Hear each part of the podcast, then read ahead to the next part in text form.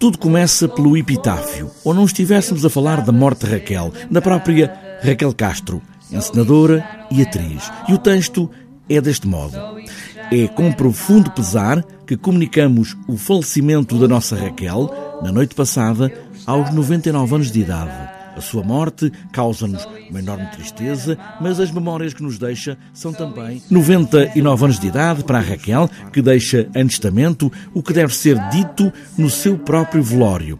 Três vozes falam por si próprios e por ela. A ideia foi exatamente uh, criar um objeto que, que é autoficcional e, portanto, que faz uma ficção daquilo que foi a minha vida uh, até, ou melhor, do, do que será a minha vida de agora, que tenho 38 anos, até aos 99, mas também se constitui como um objeto autobiográfico porque também fala do que foi a minha vida até agora. A confusão pode ser essa. A vida que aconteceu até agora é real, a partir daqui tudo é ficção, porque vai-se contar a história desta mulher, atriz, mãe, filha e por aí afora até aos 99 anos de idade. Gostava de ser lembrada uma pessoa assim,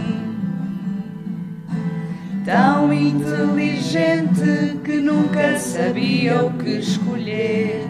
Queria e não queria, gostava e não gostava e por isso falava. O que quer que se diga no velório, com o caixão em cena, sim, neste espetáculo, Raquel morreu aos 99 anos em 2080. Morte há sempre aqui, há sempre aqui a morte em fundo. Eu gostava de ser lembrada como uma pessoa que falava pelos cotovelos incapaz de conter informação, tudo cá para fora, a arejar. Todos os exercícios de futuro, ou quase todos, se baseiam muito no presente, normalmente. E, portanto, este futuro uh, é, é, é, assim também. É, e, e, e, por isso foi muito importante pensar quase em formato de crise de meia-idade nas questões que inquietam a Raquel do presente para poder ficcionalmente até resolvê-las, antecipá-las, projetá-las, desejá-las, sonhá-las no futuro. Poderemos nós fazer fintas ao destino?